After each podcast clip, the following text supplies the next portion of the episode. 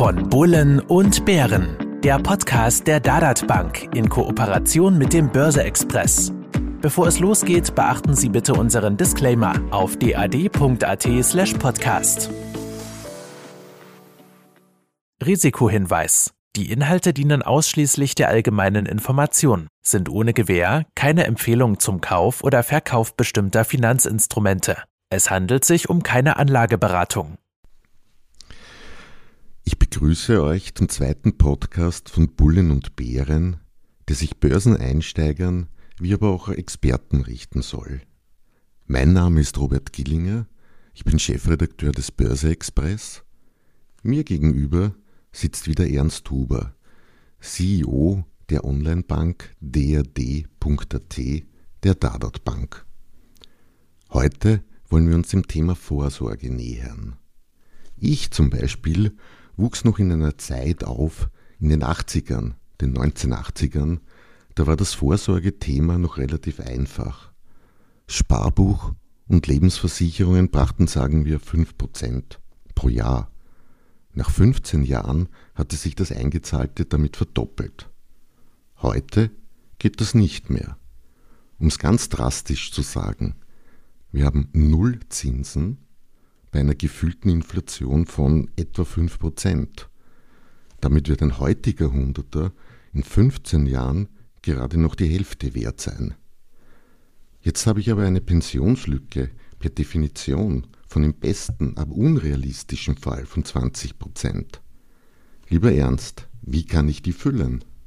Ja, ich, ich denke, äh, die Zeiten haben sich stark verändert. Äh, wir sind heute, wie du bereits gesagt hast, äh, befinden wir uns in einem Nullzinsniveau. Früher konnte man am Sparbuch oder genauso in Anleihen investieren und hatte dort, hatte, hatte dort einen risikolosen Zins. Mittlerweile ist es so, dass man, wenn man in Anleihen investiert, ein zinsloses Risiko hat, wenn man so will. Also es macht wenig Sinn, hier am Anleihenmarkt äh, zu investieren. Es ist heute wichtiger denn je, äh, wenn es um das Thema Altersvorsorge, um das Thema Pensionsvorsorge geht, wirklich am Kapitalmarkt zu investieren, vor allem auch im Aktienmarkt zu investieren, in gute Unternehmungen zu investieren.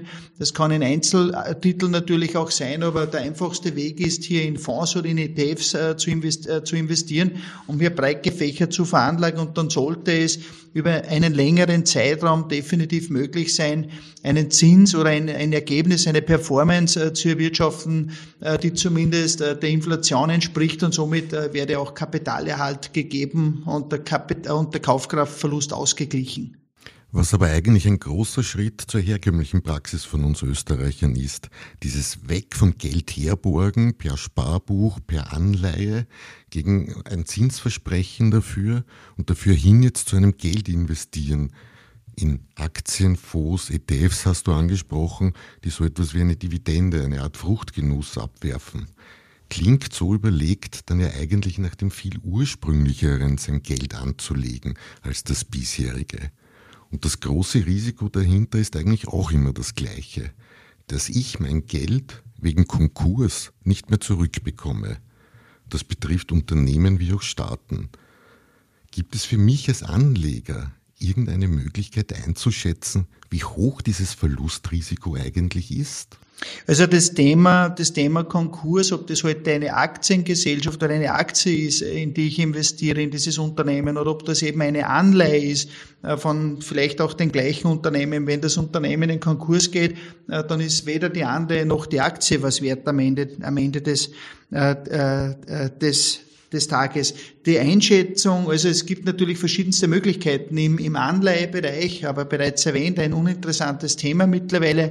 Äh, da wird oder generell werden die Unternehmungen äh, von, von Agenturen bewertet. Die höchste Bonität zum Beispiel ist dreifach A, ist Triple A und dann geht's eben nach unten und ein bisschen gefährlich wird's dann schon äh, unter Investment Grade. Investment Grade heißt noch dreifach B, danach kommt zweifach B und, und, und, ja, und, und, und je weiter es noch nach unten geht, desto riskanter wird das Ganze. Ich glaube, wenn es ums Thema Altersvorsorge und das Thema Pensionsvorsorge und das Thema Vermögenssicherung geht, dann macht es hier definitiv, äh, die würde ich meinen, auch mehr Sinn, hier breiter gefächert zu veranlagen, nicht alles auf eine Aktie, nicht alles auf einen auf, auf ein Unternehmen zu setzen, sondern wirklich breit gefächert zu veranlagen. Ob das jetzt klassische Investmentfonds sind, äh, die aktiv gemanagt werden, ob das passiv gemanagte Fonds sind, nämlich ETFs, die ich bereits angesprochen habe. Also gibt es ganz gute Instrumente, um hier breit gefächert auch am Aktienmarkt, sei es jetzt ein, äh, je nach, je nach Auswahl des Kunden, es kann ein ETF oder ein Fonds sein, der weltweit veranlagt oder vielleicht auch nur in Europa veranlagt, je nachdem, was einem besser gesinnt ist und äh, was besser zu einem passt. Wenn ich dich richtig verstanden habe, heißt das an sich rein statistisch, dass ich also mit sehr hoher Wahrscheinlichkeit mein Geld wiederbekomme, dass ich einem Unternehmen geborgt habe oder in das ich es investiert habe, wenn das dieses Investment Grade Rating hat, was du hast. Und erwähnt hast du vor allem auch, dass diese Ratings für Anleihen gemacht werden. Aber das Konkursrisiko ist für mich als Aktionär ja eigentlich das gleiche. Das ist kein Unterschied. Also wenn ein Unternehmen in Konkurs geht, äh, Wirecard ist ein Beispiel, wo im deutschen Aktienindex im DAX 30 aufgenommen, äh, jeder hat gemeint, ein gutes Unternehmen und am Ende des Tages äh, ja, hat hat hat nicht sehr gut ausgeschaut und das Unternehmen ist mittlerweile aus dem DAX verschwunden und hat sich verabschiedet. Ja. Also drum zum Thema Altersvorsorge würde ich immer meinen, nicht auf ein Unternehmen zu setzen. Es gibt immer ein Restrisiko, auch bei vermeintlich äh, guten Unternehmungen. Äh, besser wirklich hier äh, breit zu veranlagen, nicht auf ein Pferd zu setzen, sondern wirklich auf viele zu setzen, saubere, eine saubere Asset Allocation zu haben und somit auch dieses Verlustrisiko oder dieses Konkurs- oder Totalausfallrisiko schlicht und einfach zu vermeiden und zu verhindern. In einem Fonds sind zig Aktien drinnen, die fortlaufend von Fondsmanagern beobachtet werden, auch die sich auch darum kümmern oder, oder eben auch in ETFs, die sich an, an, an Index orientieren und hier breit gefächert äh, de facto investieren für den Anleger. Auf dieses Pferd, dass man nicht alles setzen soll, würde ich gerne ein bisschen später noch kommen. Ich möchte jetzt nur noch zu diesen Ratings ganz kurz zurückkommen. Denn wenn für mich dieses Risiko des Investierens bzw. Verborgen das gleiche ist, müsste für mich da ja dann die nächste Messlatte die Rendite jeweils sein. Wie sieht's denn da aus? Kann man da irgendwelche Unterscheidungen schon treffen? Also ich glaube, das, das Problem, auch wenn man jetzt hergeht und sagt, man veranlagt in ein, in ein Unternehmen oder in eine Anleihe mit einer schlechteren Bonität, sagen wir zweifach B oder von mir, ja, oder vielleicht sogar noch eine schlechtere Bonität, da ist heute das Problem das, dass hier sehr viel Risiko natürlich mit dabei ist. Und das zweite Thema das, dass man trotzdem de facto fast keinen Zins oder keinen Zins bekommt. Ich, ich würde aus Risikogesichtspunkten äh, nicht in eine schlechte Bonität veranlagen und Einerseits, weil einfach das Risiko zu groß ist und zweitens die Risikoprämie, die man dafür bezahlt bekommt, äh, dem äh, äh nicht einfach äh, zu gering ist. Also der, der Zins wird trotzdem null oder von mir aus 0,5 Prozent sein. Ich habe aber eine, eine schlechte Bonität und das Ausfallrisiko ist gegeben. Also das, das, das, das steht nicht dafür, würde ich meinen. Jetzt habe ich aber gehört, die Dividende kann, die Dividendenrendite kann in so einem Fall deutlich höher sein. Wie ist denn das im Schnitt wirklich? Es ist, es ist unterschiedlich. Also wenn man sich äh, dividendenstarke Aktien anschaut, dann kann auch hier der jährliche Zins drei, vier, fünf äh, Prozent betragen. Diese Dividende äh, wird äh, bei sehr vielen Unternehmen wirklich Jahr für Jahr konstant ausgeschüttet.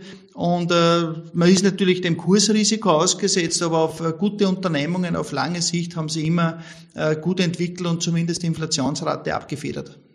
Wenn ich dich jetzt richtig verstanden habe, so ungefähr, wenn ich zwischen Risiko und Rendite äh, in die Waagschale werfe, dann nehme ich eher derzeit nicht die Anleihe, ist also ein, ich habe einen klaren Punkt fürs Investieren statt herborgen. Und gleichzeitig kann ich diese Mehrrendite, die ich auf der Dividenden, zum Beispiel Aktien bekomme, sehen, als Art Puffer gegen zwischenzeitliche Kursvolatilitäten, Kursverluste. So ungefähr ist das jetzt einmal ich als Ernst Huber, bevor ich heute in eine Anleihe investieren würde mit einem Nullzins, da würde es eher noch am Sparkonto liegen lassen mit einem Nullzins und habe nicht wirklich ein Emittentenrisiko. Hier gibt es die Einlagensicherung zum Beispiel. Also das hat für mich null äh, Sinn, äh, heute in eine Anleihe zu investieren und ich habe noch dazu eine Behaltedauer. Ich kann zwar auch äh, in der Regel täglich eine Anleihe veräußern, aber dann natürlich mit dem, äh, mit dem äh, äh Verlustrisiko oder mit dem Kursrisiko dazu. Äh, das Thema, das du angeschnitten hast, über eine gute Aktie, gute Gesellschaft bezahlt auch eine Dividende, macht eine Gewinnausschüttung jährlich. Äh, ja, das ist äh, auf alle Fälle ein positiver äh, Beitrag. Gute Unternehmungen haben eine Dividendenrendite von, weiß nicht, drei, vier, vielleicht sogar fünf Prozent im Jahr. Eine Gewinnausschüttung, die ich bekomme. Und langfristig sollte sich auch der Kurs eines guten Unternehmens in die richtige Richtung entwickeln und zumindest die Inflation abfedern können. Weil du gerade das Wort Behaltedauer angesprochen gehabt hast. Was sollte man denn bei verschiedenen Anlageprodukten für einen Anlagehorizont, für einen Zeithorizont jeweils einplanen? Gibt es da so ein paar Faustregeln? Ja, ich würde, ich würde sagen, äh, je höher der Aktienanteil, äh, desto höher oder desto länger natürlich die Veranlagungsdauer. Wir sprechen hier äh, vor allem auch vom Thema, zum Thema Vorsorge, Pensionsvorsorge.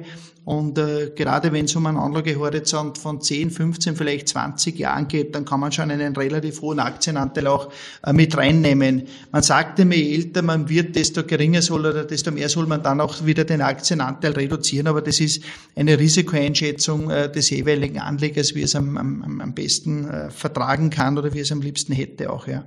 Jetzt gibt's aber ein weiteres Problem. Früher, ich spreche jetzt wieder von meiner Jugend in den 80er Jahren, konnte man quasi jedes Sparbuch und jede Lebensversicherung nehmen, um an sein Ziel zu kommen. Es gab ja auch nicht wirklich die große Auswahl. Jetzt ist die Auswahl an Möglichkeiten aber um Vielfaches höher. Allein der Aktienmarkt bietet natürlich schon tausende Möglichkeiten. Die Entscheidungsfindung ist also viel, viel schwieriger. Wie gehe ich da als Neuling vor?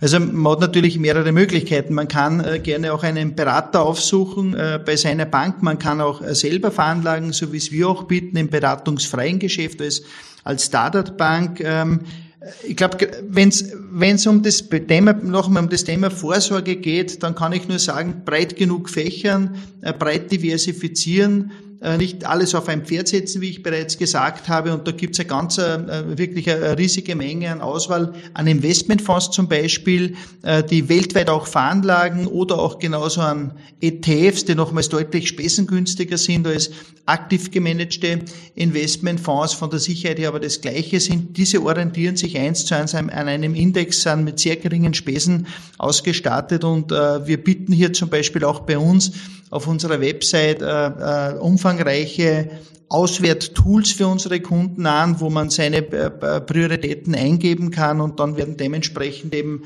äh, Fonds, äh, ETFs vorgeschlagen, wo man dann für sich passende auswählen kann. Hier gibt es auch eine ganze Menge an Informationen dazu zu den jeweiligen Produkten, Produktinformationsblätter. Man sieht auch die Performance der Vergangenheit angezeigt, wie hat sich dieser Fonds entwickelt, mit wie viel Risiko. Also hier gibt es eine ganze Menge an Informationen drauf. Jetzt würde ich dir, wir kennen uns ja, natürlich vertrauen, aber außer dir, oder anders gesagt, mittlerweile tummeln sich Dutzende Robo-Advisors am Markt, die so etwas Ähnliches anbieten. Eine Vermögensverwaltung per Mausklick aus der Hosentasche heraus ungefähr. Was hältst du von dieser Entwicklung? Sind das Alternativen für herkömmliche Sparer? Also ich denke auf alle Fälle, dass es Alternativen sind. Auch wir haben einen Robo-Advisor oder eine Online-Vermögensverwaltung. Hier gibt der Kunde äh, seine Daten ein, das Kapital, das er veranlagen möchte, das Risiko, das er bereit ist einzugehen, die Veranlagungsdauer kann, kann er hier mit, mit festlegen, hier mit eingeben und der, der, der Robo-Advisor oder der Computer gibt ihm dann die, Devisen, die diversen Alternativen, schlägt er dann vor, in die, die zum Kunden eben passen und der Kunde wählt dann und unter zwei, drei, vier Möglichkeiten die für sich passende aus.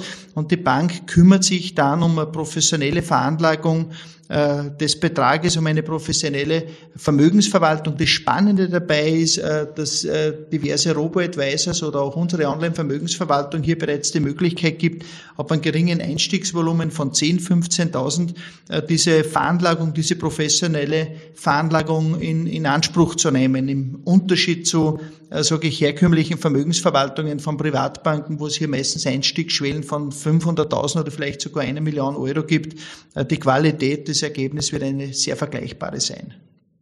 Darf ich fragen, wie das Angebot angenommen wird? Der Österreicher, die Österreicherin gelten ja doch als eher konservativ. Der Österreicher gilt äh, definitiv als konservativ. Äh, ich glaube, das wird auch noch eine Zeit lang dauern, bis sich das ändert, weil einfach auch die Finanzbildung eine überschaubare ist. Äh, äh, bei uns in, in Österreich. Nichtsdestotrotz kann man schon sagen, dass der Zulauf, der Zuspruch ein immer stärkerer wird, also auch in der Online-Vermögensverwaltung äh, bekommen wir Tag für Tag neue Kunden dazu. Also auch hier ist ein, ein, ein schöner Hochlauf und, und in Anspruchnahme ersichtlich und generell auch, wenn man sich das Thema Wertpapiere, Wertpapierdepots, Aktien investieren anschaut, auch hier können wir so wirklich sagen, dass hier der Zulauf immer stärker wird. Ich glaube, ich habe es ja beim letzten Podcast bereits gesagt, wir bekommen am Tag bis zu 100 neue Depotkunden äh, neu dazu. Also hier ist wirklich mittlerweile ein bisschen ein Umdenken da. Die Menschen wissen, man muss was tun. Äh, man kann das Herr Spatter nicht einfach liegen lassen. Dann wird man irgendwann einmal ein Thema haben, spätestens ab der Pensionierung, das Thema Altersarmut zum Beispiel. Also man muss was tun, man muss auch selber was tun. Und da glaube ich, sind es ganz gute Instrumente dazu, insbesondere auch die Vermögensverwaltung, die von diversen, auch von Mitbewerbern angeboten angeboten wird ab einer geringen Einstiegsschwelle schon ab 10.000, 15.000 Euro. Jetzt gehe ich vom Robo-Advisor noch einen Schritt, sage ich einmal, in die neuere Zeit. Zuletzt hat das Wort GameStop, sage ich mal, ein bisschen für Furore gesorgt.